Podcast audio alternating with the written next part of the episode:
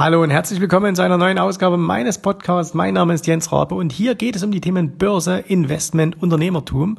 Und in diesem Podcast heute schauen wir uns mal die Frage an, Startkapital, wie viel braucht man eigentlich, um an der Börse zu starten?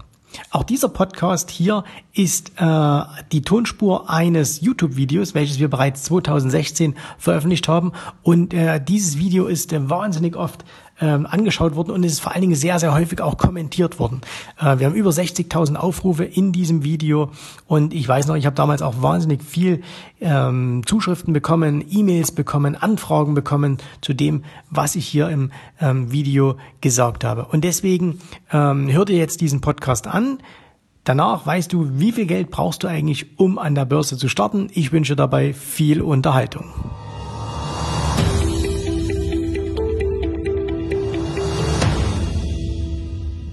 Ich bekomme immer ganz häufig E-Mails, in denen gefragt wird, Mensch Jens, wie viel Geld braucht man denn eigentlich, um an der Börse zu starten? Und wenn man das Ganze rational durchdenkt, dann ist es natürlich so, dass ein gewisses Mindestmaß an Geld absolut sinnvoll erscheint. Das heißt also, wenn wir jetzt beispielsweise äh, Aktien kaufen wollen, dann sollten wir Minimum 1000 Euro in so eine Position investieren. Oder wenn wir vielleicht sagen, wir wollen uns ein Depot aufbauen, was ein bisschen diversifiziert ist, das heißt also mehrere Bestandteile hat, dann brauchen wir vielleicht sogar 5000 Euro. Ähm, aber jetzt ist es doch so, Viele haben doch zu Beginn eben nicht einmal diese 1000 Euro. Und ist es denn dann so, dass man dann wirklich ähm, warten muss, bis man so viel Geld hat? Oder könnte man zum Beispiel auch ganz einfach schon mit 50 oder 100 Euro anfangen, zum Beispiel für 100 Euro eine einzelne Aktie kaufen, beispielsweise eine Apple-Aktie? Jetzt werden viele sagen, na ja, mit 100 Euro, das lohnt sich natürlich nicht, weil die Gebühren viel zu hoch sind. Jetzt müssen wir natürlich sagen, wie hoch sind denn so die Gebühren, wenn man Aktien beispielsweise kauft? Wenn man Aktien kauft, die erste Voraussetzung ist ja immer, man hat einen Broker und zugegebenermaßen, das hier ist eigentlich der springende Punkt. Es ist relativ schwierig, einen Broker zu finden, wo man eben mit kleinem Geld ein Konto eröffnen kann. Aber es gibt auch diese Broker, wo man zum Beispiel Aktiensparpläne machen kann, wo man sagt, man kann 50 Euro im Monat einzahlen und dann in eine spezielle Aktie äh, einsparen. Oder wo man einen ETF kaufen kann oder von mir aus einen Fondsanteil oder irgendetwas anderes. Und jetzt werden natürlich viele sagen, na ja, wenn du jetzt aber angenommen 100 Euro nimmst und du kaufst dir eine Aktie und mal angenommen, die Gebühren liegen so bei was weiß ich, 5 Euro pro Order, dann lohnt sich das ja nicht, weil ja die Kosten viel zu hoch sind, prozentual betrachtet. Und vordergründig stimmt das natürlich. Wenn du 100 Euro investierst und hast 5 Euro Kosten, dann sind das natürlich 5 Prozent. Würdest du dagegen 1000 Euro investieren, hättest auch wieder 5 Euro Kosten, dann wären das nur 0,5 Prozent. Das heißt, mathematisch gesehen stimmt es, dass es mit kleinem Geld wenig Sinn macht, an der Börse zu investieren. Ich bin allerdings der Meinung, dass es durchaus Sinn macht, schon mit 50 oder 100 Euro anzufangen und an der Börse zu investieren. Denn überlegen wir einmal, was wäre denn anders, wenn es diese 5 Euro Gebühren nicht geben würde? Das heißt also, du könntest zu einer Bank gehen, zu einem Broker, könntest sagen, ich möchte ein Konto eröffnen und es gibt keine Kauf- und Verkaufgebühren und du hättest aber tatsächlich nur diese 100 Euro. Würden denn dann aus diesen 100 Euro plötzlich ein Vermögen werden? Wahrscheinlich nicht.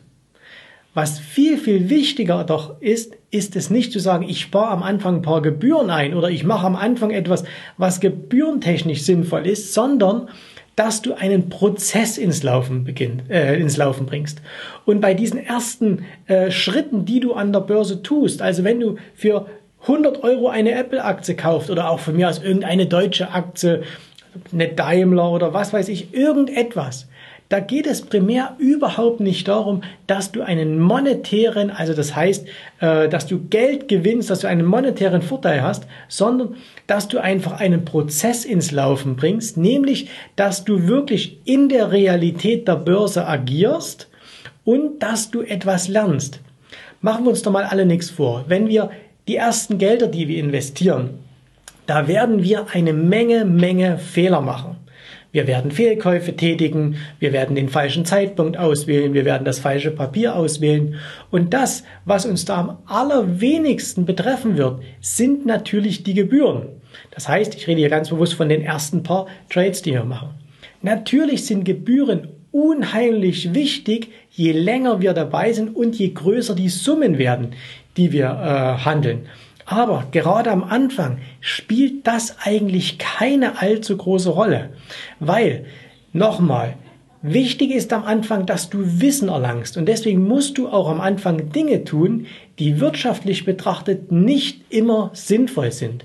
Und 100 Euro zu investieren bei 5 oder 10 Euro Gebühren vielleicht sogar, das ist wirtschaftlich nicht sinnvoll. Aber was sinnvoll ist, ist der Wissensvorsprung, den du dir hier erarbeitest. Weil du kannst natürlich Bücher lesen, du kannst dir hier Videos auf YouTube anschauen, du kannst Zeitschriften lesen, du kannst äh, Vorträge dir anhören, Webinare. Das gibt es ja heutzutage alles zuhauf.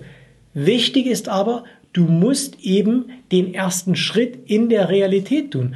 Und der erste Schritt in der Realität ist nun einmal, du musst echtes, wahres Geld investieren. Und zwar einfach nur, damit du eben diesen Prozess anschiebst. Und das ist wie in vielen anderen Dingen im Leben. Viele Menschen sagen immer, naja, ich weiß, dass ich sparen muss, aber äh, ich habe noch so wenig Geld, das lohnt sich nicht und deswegen mache ich es dann erst, wenn ich mehr verdiene.